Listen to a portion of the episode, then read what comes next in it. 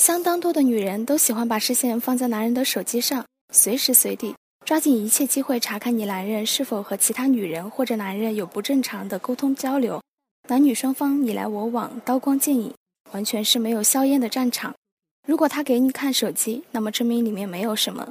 看过了又能怎么样呢？手机里干干净净的，不代表他没有第二个手机，不代表他和其他女人保持距离。如果他不给你看手机，那么手机里有些什么还不清楚吗？以一姐以往接触的案例来看，男人的手机其实并没有查看的必要。如果他变心了，如果他有小三儿了，根本不需要看具体的聊天内容，就能够从日常的一些表现中被发现。